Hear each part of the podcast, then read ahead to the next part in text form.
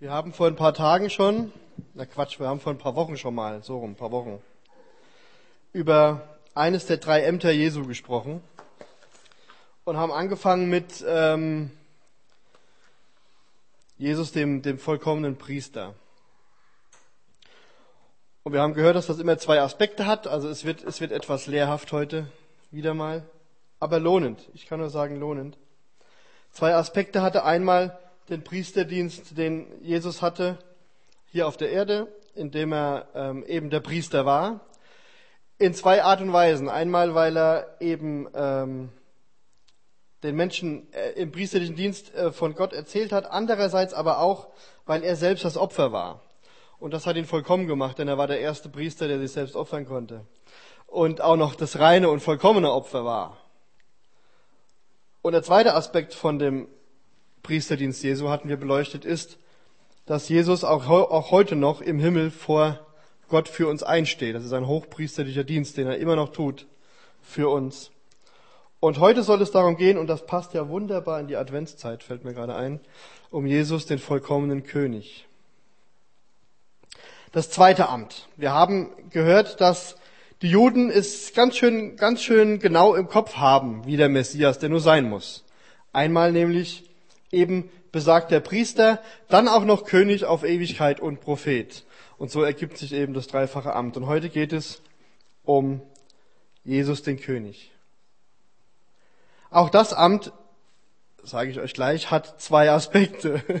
Das ist so schön bei den drei Ämtern, die haben irgendwie immer alle zwei Aspekte. Einmal Jesus der König in der Erniedrigung. Jesus der König in der Erniedrigung bedeutet, Jesus, als er Mensch geworden ist. Die Erniedrigung Gottes ist die Menschwerdung Christi.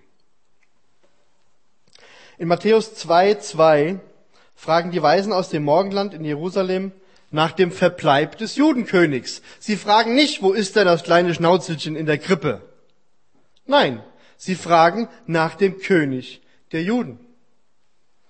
Und so steht, wo finden wir den neugeborenen König der Juden? Wir haben seinen Stern aufgehen sehen und sind gekommen, um uns vor ihm niederzuwerfen.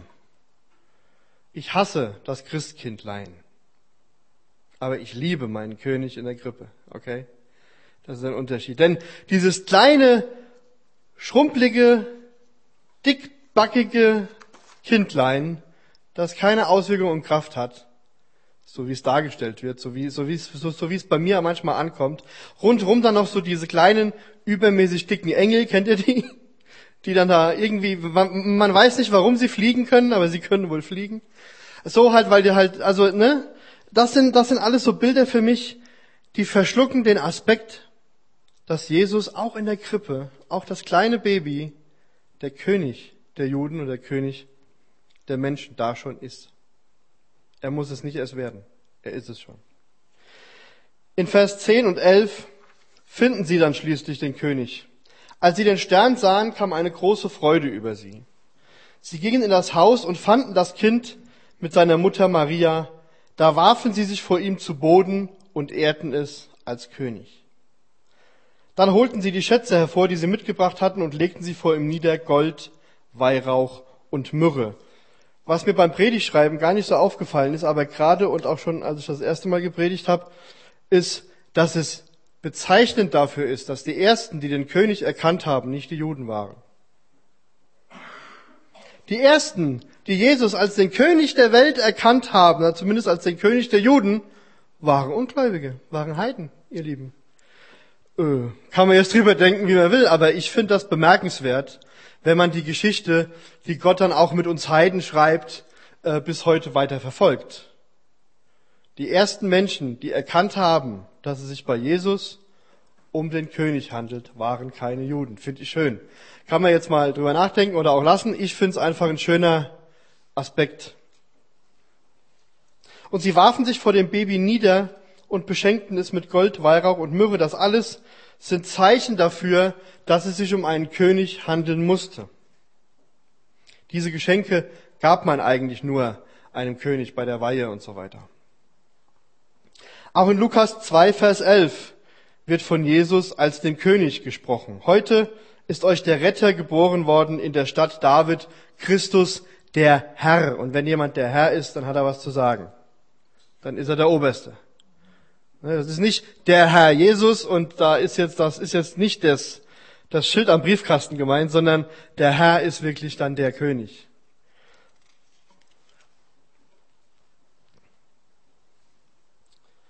Und die Hirten als, als, ähm, also die Hirten haben ja auch den Stern gesehen und die wussten, dass es sich beim Retter und dem Herrn um den vollkommenen König handeln konnte und musste, weil die Hirten wiederum die Juden waren und die wussten ja, auf was sie warten. Und die sind da hingelaufen zu Josef und zu, und zu Maria, um zu sehen, ähm, ob das auch so wirklich wahr ist, was Gott ihnen gesagt hat. Und das alles sind Zeichen dafür und sie haben ihn dann gefunden. Und wenn so ein Hirte tatsächlich seine, seine, seine Schafe verlässt, um gucken zu gehen, ob es wirklich stimmt, muss es wichtig gewesen sein. Denn so ein Hirte war normalerweise sowas eng bei seinen Schafen und es war Nacht und ob die unbedingt mitgelaufen sind, nu, kann sein, muss aber nicht. Ich denke, die Hirten sind sind Hals über Kopf losgestürmt, um zu gucken, ob nun wirklich der König endlich da ist, auf den die ja alle schon ihr Leben lang warten. Ach, was sage ich? Jahrhunderte schon drauf warten, dass es endlich passiert. Und stellt euch mal vor, wie, wie, welches Kribbeln es wohl in uns auslösen würde, wenn jemand sagen könnte, oder wenn jemand sagen würde, äh, die, die wir darauf warten, dass der Herr wiederkommt, da hinten, da, da, da hinten kommt er. Ne? Ähm, Klar, wenn der Herr das zweite Mal wiederkommt, wird es wirklich jeder mitkriegen. Das ist natürlich dann nicht so leise wie die Geburt des Babys. Aber nur mal so zum Vergleich. Wir würden, glaube ich, auch erstmal, äh, entweder würden wir komplett sagen, das kann nicht sein, oder wir würden hinlaufen und gucken, ob es wirklich stimmt, weil wir darauf warten. Weil wir darauf hinstreben. Naja, vielleicht nicht, dass der Herr sofort wiederkommt, aber eben bei Gott irgendwann in seiner Herrlichkeit zu wohnen und zu leben. Jesus, der Sohn Gottes, und das ist eigentlich das, was ich wirklich sagen will, war schon in der Erniedrigung von seiner Geburt an der König. In der Krippe liegt der König. Gewickelt wird der König. Egal wie man sich das vorstellen will, es ist wahr.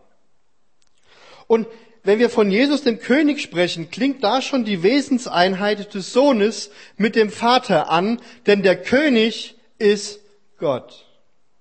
In der jüdischen, äh, im, im, im, im jüdischen Glauben ist der König Gott und der, und der König, der, der, der menschlich eingesetzt worden ist, ist der Beauftragte Gottes. Aber der König selbst ist Gott. Und wenn nun vom König der Juden geredet wird, klingt da schon die Wesenseinheit von dem Sohn mit dem Vater an. Jesus hatte auch königliche Autorität auf der Erde, Allerspätestens äh, nach seiner Taufe, wenn da, als der Geist Gottes auf ihn kam.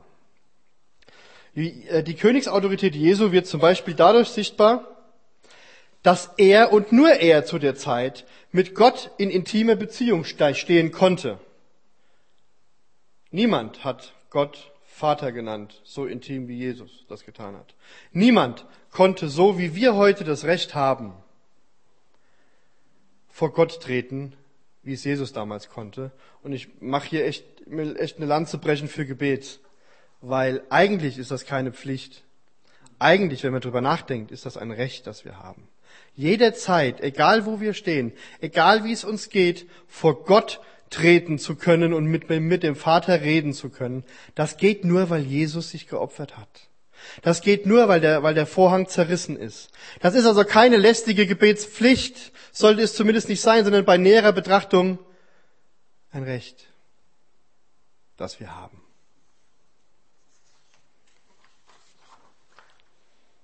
Ich sehe es auch nicht immer so, okay? Ich bin nicht der, der von oben runter predigt, war ich noch nie. Aber wenn man wirklich mal stille wird vor Gott und drüber nachdenkt, über so manche Sachen, die einem zur Pflicht geworden sind, wird die Dankbarkeit vergrößert, weil man denkt, eigentlich ist es ein Recht, eigentlich ist es wirklich wahr, eigentlich bin ich dadurch erhöht und Gott zeigt mir, wie wichtig ich ihm bin, dass ich vor ihn treten kann, dass Gott überhaupt es zulässt, dass ich nicht erst Schlange stehen muss vor einem Tempel, dann erst noch meine Opfergaben bringen muss, damit ich vielleicht mal einen Satz mit, mit dem König reden darf. Nein, ich darf mit dem König reden sofort und jetzt und gleich. Egal wo ich bin.